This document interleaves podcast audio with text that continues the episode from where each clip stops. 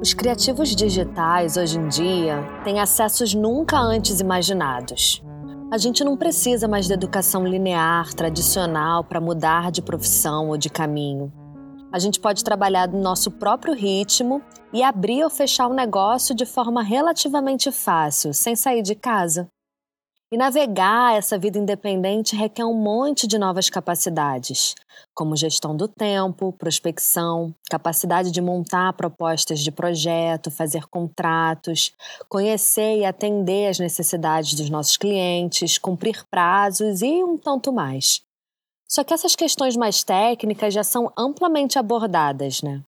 Mas se fala muito pouco sobre uma outra qualidade bem fundamental, praticar a escuta interna como forma de tomar boas decisões, decisões alinhadas ao que a gente sabe lá no fundo que deseja fazer.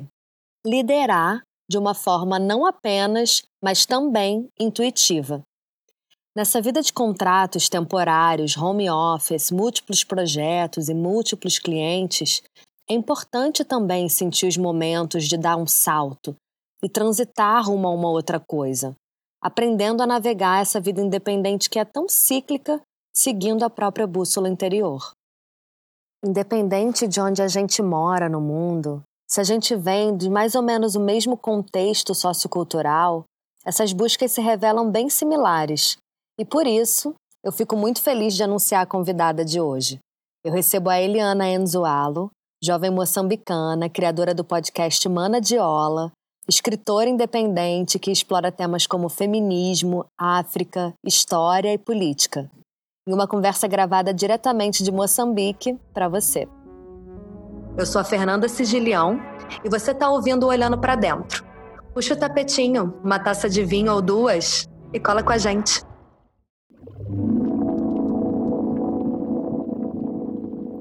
Bem-vinda, Eliana. Estou muito feliz que você topou. Obrigada pelo convite, também estou super feliz por estar aqui hoje. É muito especial porque é a primeira convidada internacional diretamente de Moçambique.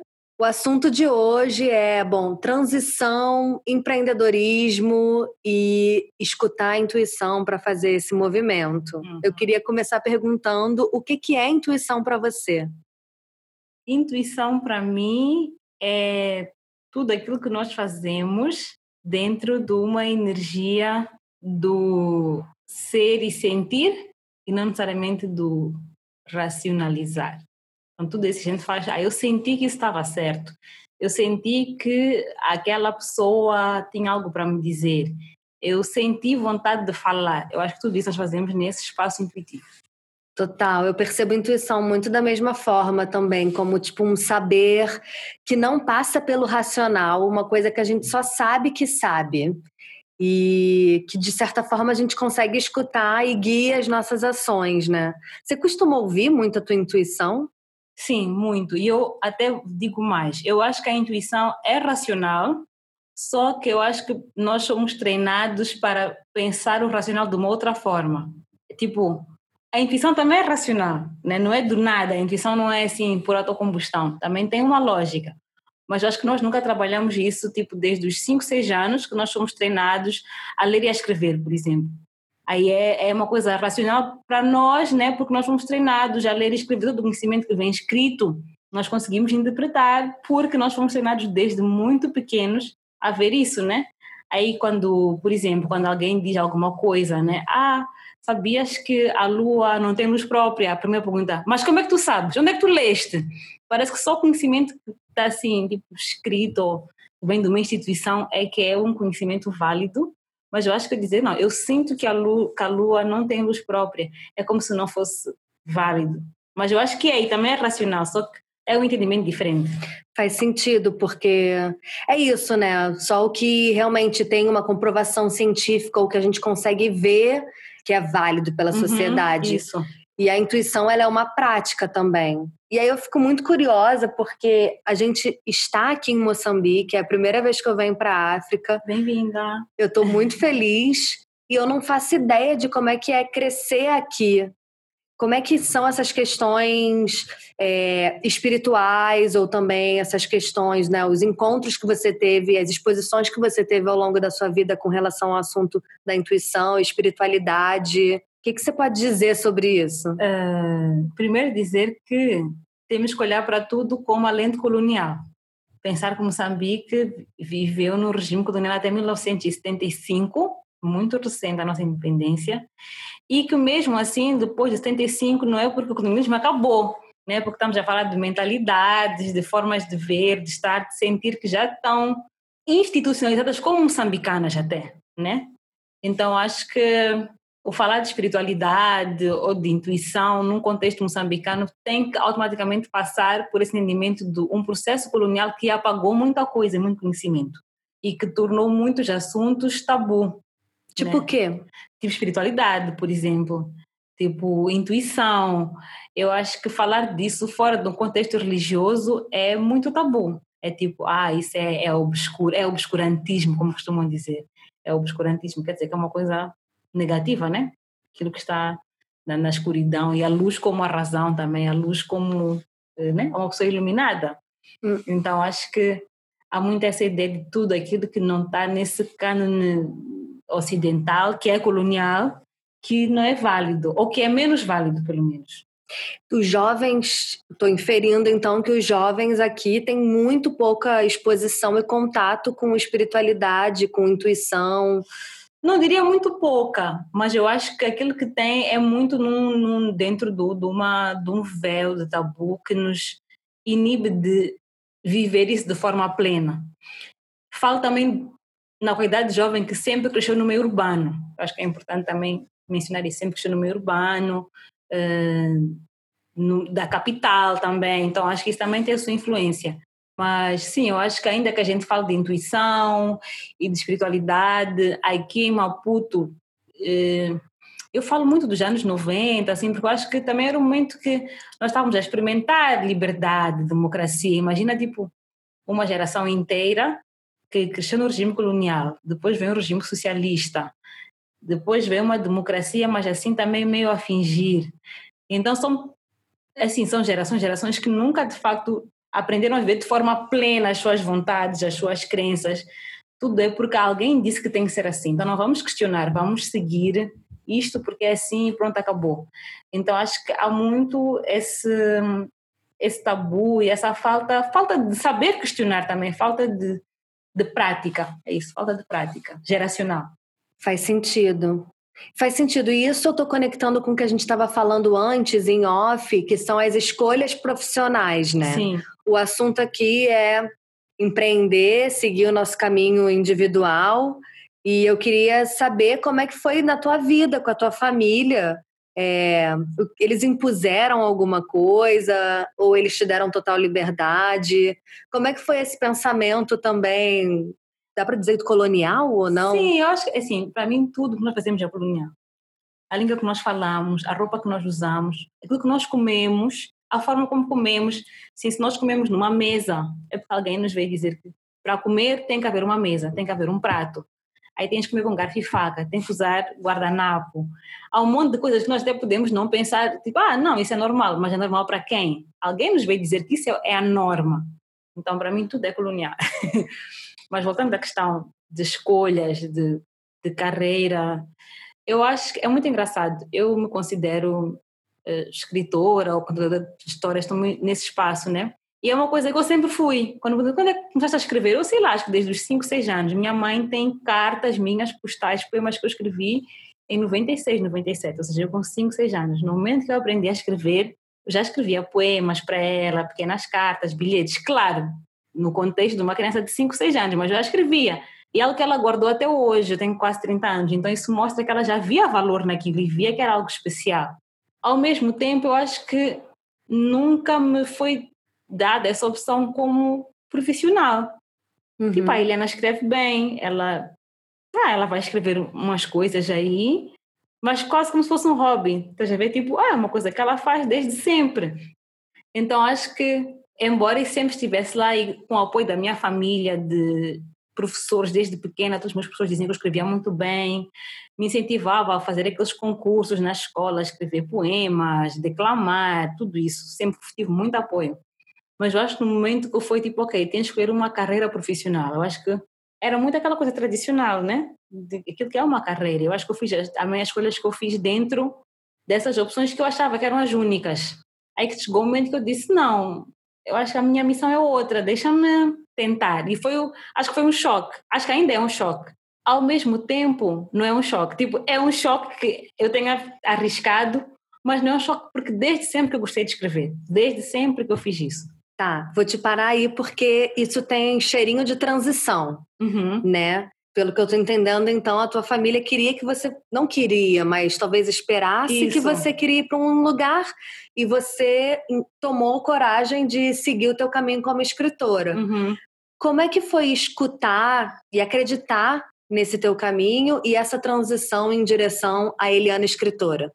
Agora, quando eu olho para trás e analiso, e mesmo hoje, pelo meu processo de autoconhecimento, terapia, etc., eu acho que o universo, Deus, whatever, o destino, sempre nos vai dar pequenos momentos na vida, assim, tipo, para nos acordar um pouco, né? Tipo, vemos aquela inércia, meio, estamos meio assim, sonâmbulos na vida, aí tem um momento de pico, aí depois volta aquela mesma inércia. E eu reconheci esses momentos de pico, e eu reconheci que o momento de pico era eu viver da arte era quando eu conseguia. Eh, eu, eu trabalhava numa agência e sempre tive trabalhos muito bons, dou-me sempre bem, até hoje com os meus ex-colegas, ex-chefes, e tenho uma boa relação com eles. Não tinha um emprego mau, simplesmente não era o meu lugar, só isso. Mas eu gostava daquilo que fazia. Mas sempre que eu tinha a oportunidade de sair e escrever, ou estar com outros escritores, ou contadores de história, outros, outras pessoas criativas, artistas, eu sentia uma coisa que eu não sentia no meu emprego e isso começou a tornar-se cada vez mais urgente. Imagina, há pessoas que vivem um ano inteiro só precisam de 30 dias de férias e depois conseguem ficar mais um ano a fazer a mesma coisa. Já queria não só 30 dias, eu queria 30 dias agora, agora estamos em fevereiro. Aí depois em abril eu queria mais 30 dias, aí em junho também, de repente já não era só 30, mas que tal 60 dias? E de repente, tipo, não, eu não posso viver assim, eu tenho que viver de forma plena isto. E é isso, né? Foi esse processo. Primeiro de achar que não, que esses 30 dias são suficientes, e depois perceber que eu precisava de muito mais e pensar se eu uh, consigo, porque eu mesmo a trabalhar, né, no emprego formal, eu conseguia ter a oportunidade de viajar, uh, participei de várias residências artísticas, intercâmbios com outros artistas, outros criativos, vários projetos. Eu pensei, se mesmo a trabalhar eu consigo isso, se eu tivesse tempo e disponibilidade para preencher esses projetos todos escrever um projeto de A a Z, concorrer, me candidatar, que outras coisas eu posso fazer mesmo? Aí foi isso que me deu coragem para arriscar. Num outro episódio a gente falou sobre viver viver no modo avião, que nem no uhum. celular, você fica Sim. no modo avião e você está apenas vivendo ali, mas você não está de fato é, sentindo profundamente ou sentindo uma paixão por um trabalho. E esses momentos te guiaram, então, na tua transição? Como é que eram esses momentos? Uh, vou falar de um em específico. Eu tive uma semana, dez dias. Eu tive dez dias no Rio de Janeiro, em 2016, numa residência artística para jovens críticos de cinema. Eu não faço crítica de cinema. Eu escrevo e comecei a fazer crítica de livros, crítica literária. Por quê? Porque eu entrei numa busca por escritoras mulheres. Aí eu pensei, vou fazer crítica que é para dar a conhecer esses livros, né, para outras pessoas poderem saber quem são essas mulheres, porque muitas vezes não são livros que nós encontramos assim, numa livraria comum. Tem que estar na internet, tem que pesquisar. Então, só sabendo é que tu vais conhecer. Eu pensei, bem, o meu trabalho aqui então vai ser colocar essas mulheres no mapa. Mas nisto de escrever crítica para livros, também gosto de ver filmes, gosto de cinema. Aí um dia eu tinha um blog, tenho ainda, serve de arquivo, né? E no blog eu escrevi algumas críticas de alguns filmes, mas muito naquela coisa assim, tipo brincadeira, quase. Eu nem sabia o que, o que procurar num filme, mas dentro dessa lógica literária de uma história, né, de um fio condutor que tem que fazer sentido, eu fiz, usei a mesma lógica para um filme. E eu vi esse programa para o Brasil, para o Festival do Rio, eu pensei, ah, vou concorrer, era para escritores de língua portuguesa. Pensei, ah, boa, né? Escrevo em língua portuguesa, tenho umas críticas aí paradas no blog, quem sabe? E eu consegui. E eu pensei, uau, eu fiz isto a brincar. Eu fiz isto sem pensar, sem pensar até em ir, né? Foi tipo, vou concorrer. E fui, foram 10 dias maravilhosos no Rio de Janeiro, tudo pago, passagem, hotel, comida, estar lá com críticos, com realizadores, com pessoas que escrevem guiões, né? E pensar, eu podia estar ali, eu podia ter escrito um guião. Tipo, nada O que, que é um guião? Um guião de um filme. Roteiro. O roteiro. Ah, vocês falam roteiro, isso mesmo, isso. Roteiristas, então. E eu pensei, nada, nada que me separe daquelas pessoas. Assim, não há nada que me separe de nenhuma pessoa. Eu, para mim, sou a melhor a pessoa mais inteligente, mais talentosa, mais tudo da vida. Então, Adoro. Eu sempre penso, tipo, o que, é que me separa daquela pessoa? Tudo que ela sabe, eu posso aprender. Eu sempre penso nisso. Tudo que ela sabe, eu posso aprender. E acho que foi um dos momentos mais marcantes, assim, de pensar que se eu me esforçasse um bocadinho mais, eu podia estar no Festival do Rio, não como crítica de cinema, porque nem, nem, nem sequer sou, né? Porque, ah, quem é que tu és? O que é que tu fazes? Aí tu dizes, ah, eu sou Eliana, eu escrevo, eu trabalho numa agência. Aí ficam, ah, mas trabalho numa agência? Tá quer fazer o quê? Né? É quase como se eu não tivesse também credibilidade para estar naquele espaço. Mas eu tinha, eu sabia que tinha, mas eu sentia isso, né? Que eu estava com pessoas que já tinham dado esse salto e que viviam daquilo ou que frequentavam aquele espaço. Eu ainda estava meio que a entrar na piscina, a molhar os pezinhos e precisava de mergulhar.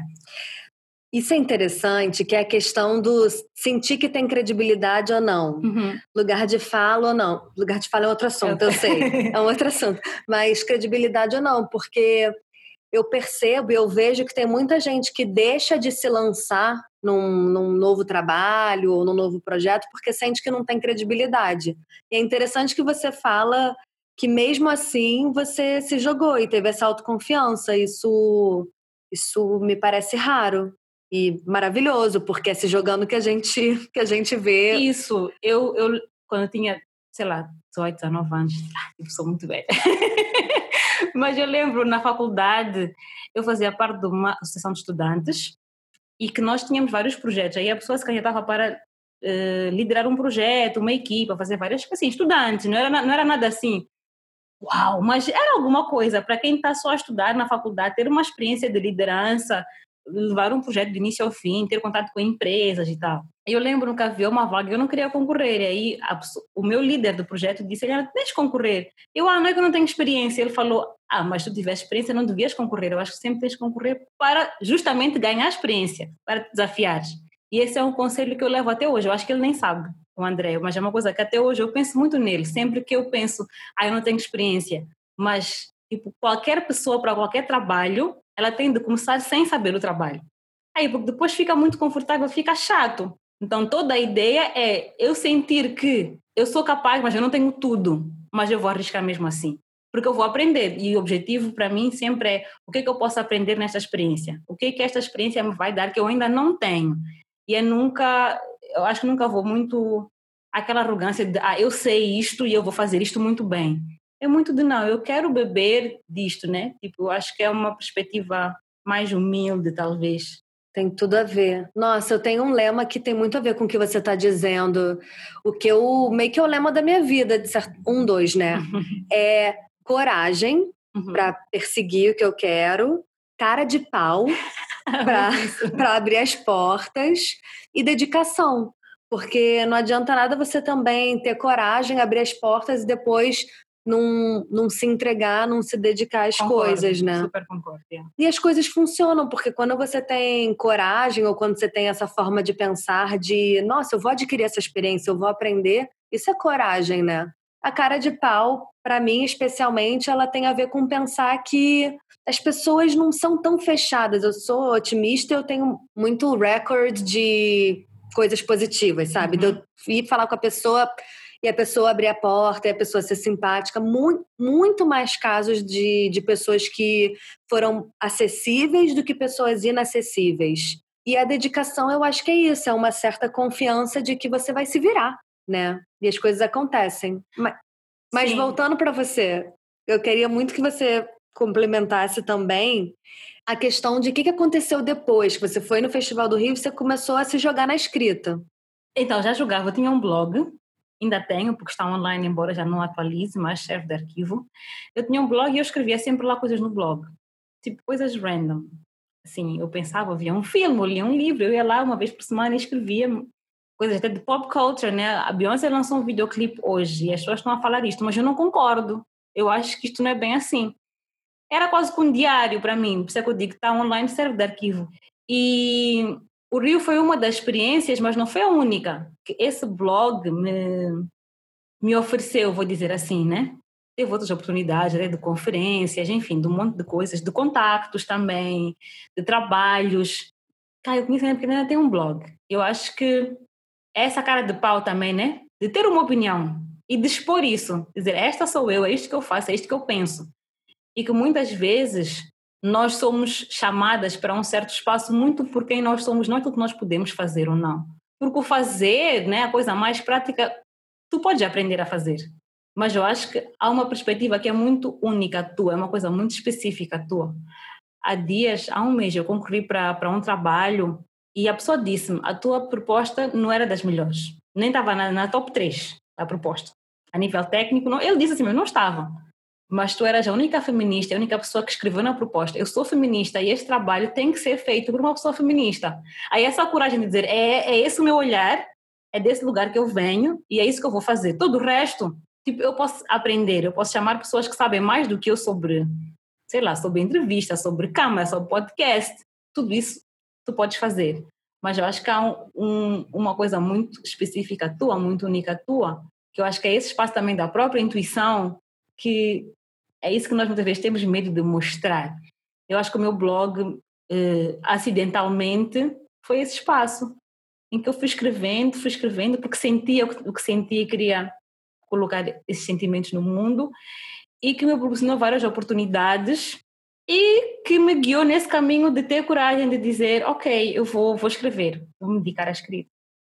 Faz todo sentido, porque uma das características, enquanto consultora, que eu percebo que é um critério de escolha dos meus clientes, dos meus parceiros, não é a minha experiência de anos com estratégia, não é o meu site, não é nada disso, é afinidade. Uhum, isso. E quando a gente é autônomo, quando a gente é independente, os clientes e os parceiros eles vêm porque reconhecem alguma coisa na gente ou se reconhe ou reconhecem valores na gente uhum. comuns e a afinidade né ela só existe quando você começa a explorar ser si próprio né ser autêntico para não vender uma coisa errada eu acho que é um espaço muito vulnerável também acho que é por isso que muita gente não não se arrisca nisso né ah, essa história de vulnerabilidade é muito difícil aí. Tem que perder a mão do controle. Mas eu acho que é isso, né? E quando digo, por exemplo, que meu blog está no ar, há muita coisa que eu escrevi que é muita merda. Eu tenho tipo 23, 24 anos, que hoje em dia eu penso tipo, ah, não é bem assim. Mas está lá. Eu acho que é esse espaço também dizer, eu aprendi alguma coisa. Tipo, há 5, 6 anos eu pensava de uma forma, eu já penso de outra forma. Mas aquilo está lá como prova que sim, tipo, aquela Eliana existiu também. Então, às vezes nós pensamos que nos vulnerabilizarmos é uma coisa tão difícil. Às vezes é só dizer não sei, mas eu vou aprender. Tipo, eu acho que grande parte dos meus trabalhos, pensando bem, eu acho que foi muito disso. De não sei, mas eu vou O meu primeiro emprego foi assim. Tipo, eu fiz uma entrevista de emprego, que tinha uns dois exercícios para fazer. Aí um fiz bem, o outro não fiz muito bem. Mas o meu chefe, não era meu chefe na altura, a pessoa que me entrevistou, ele disse: o teu segundo exercício não estava muito bom, eu não queria bem isso. Aí ele mostrou que ele queria, era uma coisa do Excel. Eu nunca tinha mexido no Excel na vida assim. Um Excel, uma tabela de Excel com muitas fórmulas. Aí eu queria algo assim, assim, ah, ok, tudo bem, né? Aí eu fui para casa, não tinha nada para fazer mesmo, comecei a mexer no Excel, fiz metade do que eu queria e mandei. Eu disse, eu sei que já passou a entrevista, mas eu hoje, em duas, três horas, já consegui fazer isto. Se eu tiver uma semana ou duas, eu acho que eu posso fazer melhor. Aí ele ligou no dia seguinte, pronto, assinei o contrato e fiquei com a vaga. Então, acho que muitas vezes é esse lugar de eu não sei tudo, mas eu quero aprender. Do que eu já sei, está no papo, não sei o que que ah, não tem, não tem muita graça também, né? Eu penso muito nisso. Eu penso que, mesmo que eu não seja a melhor, eu pelo menos vou estar na ação. E tem muita gente que não está na ação. Então Sim. eu já estou na frente de outras pessoas. Isso numa ótica de comparar. E quando você transcende, eu acho que é difícil viver na transcendência, mas quando você transcende a comparação, você pensa simplesmente que, cara, eu vou fazer o que eu sinto que eu tenho que fazer, eu vou fazer o que dá para fazer, e os resultados, quando a gente faz com dedicação, uma área que a gente sente intuitivamente que faz sentido, o resultado vem, eu acredito muito nisso. Uhum. Eu gosto de falar da palavra comparação, eu tenho pensado muito nisso ultimamente, porque quando trabalhas de forma independente, tu acabas entrando nesse espaço de comparação, porque é muito competitivo. Aí eu sei que para um certo projeto há duas, três pessoas que também vão concorrer, não sei o quê. E eu acho que isso vem também de um espaço mental de escassez né? Eu penso que não há recursos suficientes para, para todas nós, aí nós estamos a competir pelos poucos recursos que existem. Aí eu estou a competir contigo. Tu és, tu é que és a minha adversária e não esse sistema que nos coloca uma tipo umas contra as outras. Tenho trabalhado para agir num espaço da abundância, de pensar a recursos infinitos, a oportunidades infinitas. Aí se eu sinto que neste espaço o espaço está apertado, eu posso me retirar e ir para um outro, eu não tenho que competir contigo né? Tipo, não precisamos, podemos trabalhar juntas. Aí se não der, tudo bem, ficas tu, eu vou para outro sítio, ou tu vais para outro sítio, eu fico aqui. Eu acho que é também esse esse campo energético, às vezes nós alimentamos da competitividade, da escassez, aí comparação, aí a frustração, aí eu tenho que mostrar que sou melhor a fazer aquelas coisas, não posso me vulnerabilizar, não posso mostrar que não sei, e entramos num loop e é muito sair desse, desse campo, né? Depois não caem mais jobs, enfim, tudo tem seus altos e baixos, mas eu tenho trabalhado para estar sempre nesse campo da abundância, de não conseguir este trabalho não faz mal a tantos outros aí, vão chegar.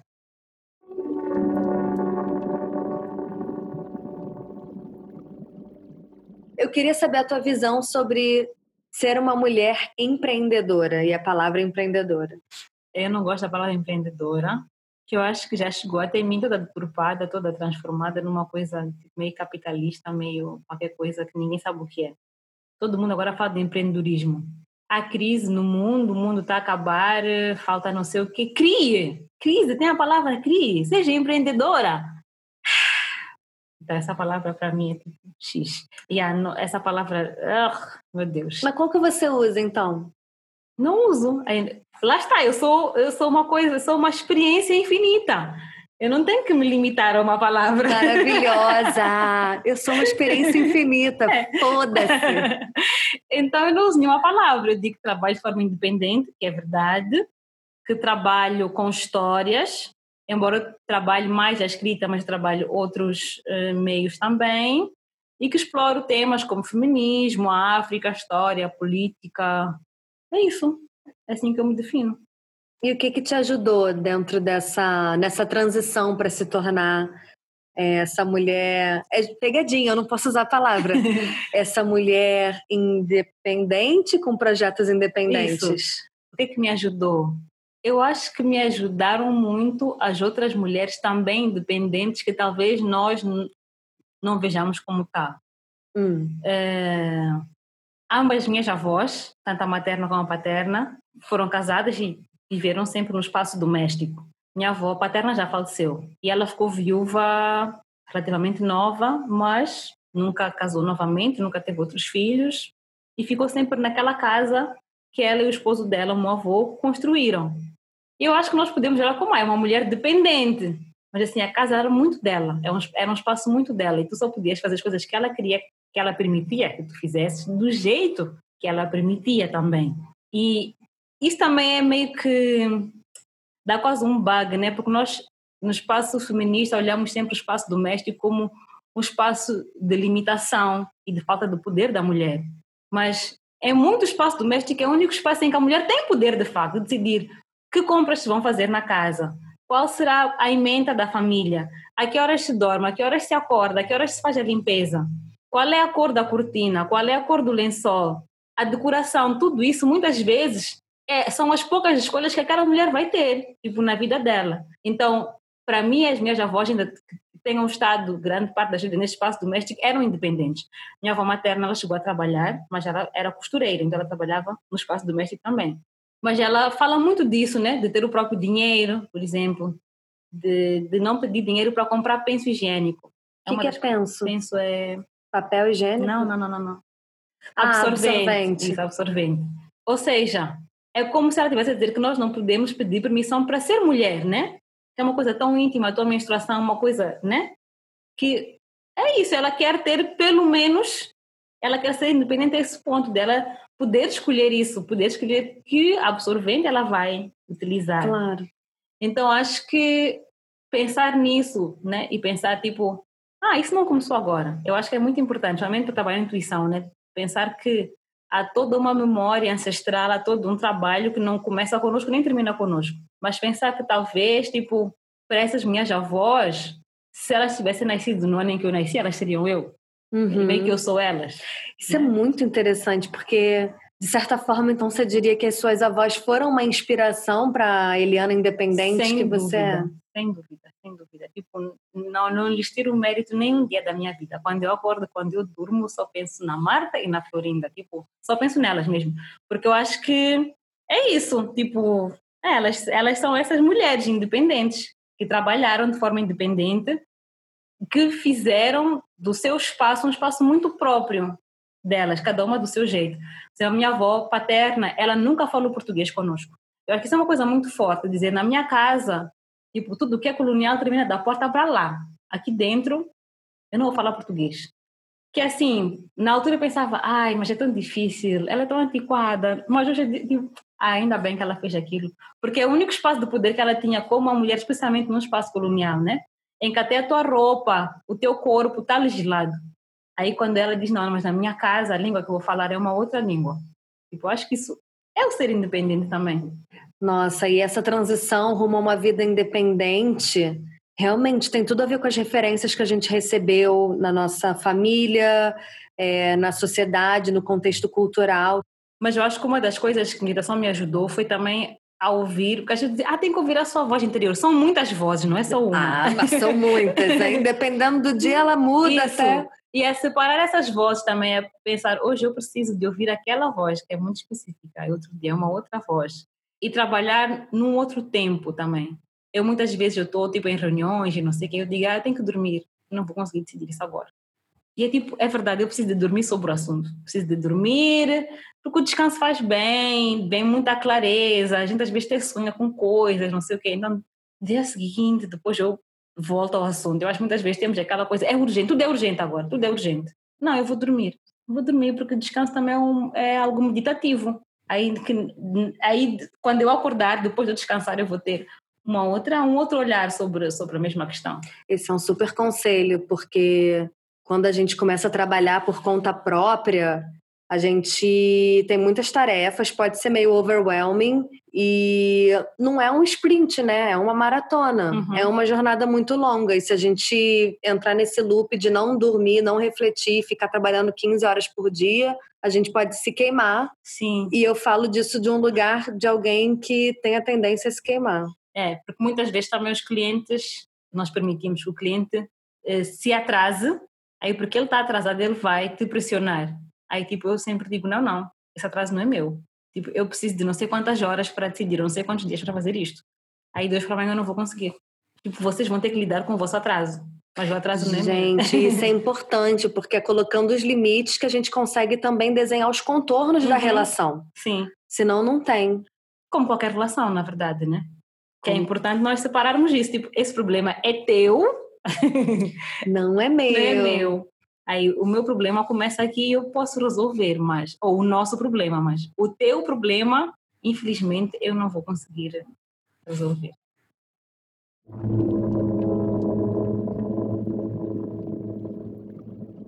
Total. Ah, Eliana, amei. Tô amando esse papo.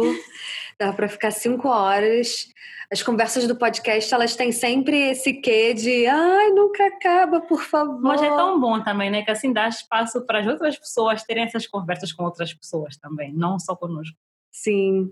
Mas, então tá, conta onde as pessoas então podem encontrar um pouco do seu trabalho e se tem algum podcast, algum livro que você recomenda. Uh, então, podem encontrar-me em Eliana, não, antes disso. Escreve, elianascreve.com, que é o meu blog, antigo, mas está lá, está online. Eliana Anzualo, é só pesquisarem meu nome, tem Instagram, é onde eu estou mais ativa agora. Tem um podcast com o Matabicho Feminista, que é um coletivo do qual eu faço parte. O podcast chama Semana de Olá, uh, que está muito bom, modéstia à parte. Está muito bom. Temos uh, alguns episódios no ar, estamos a preparar o, uma nova temporada. E também a ideia é trazer conversas descontraídas, não é sobre intuição, é sobre aquilo que nos alimenta. Aí, tipo, pode ser qualquer coisa, né? Uh, já falamos sobre corpo livre, amor livre, vem maternidade livre, tem muita coisa boa a caminho. E acho que é isso, os projetos, é só ficarem atentos às minhas redes sociais. Tantã. Eu vou botar todos os links para quem quiser ouvir. Sim, por favor. Muito obrigada, Eliana. Obrigada, eu. Tchau.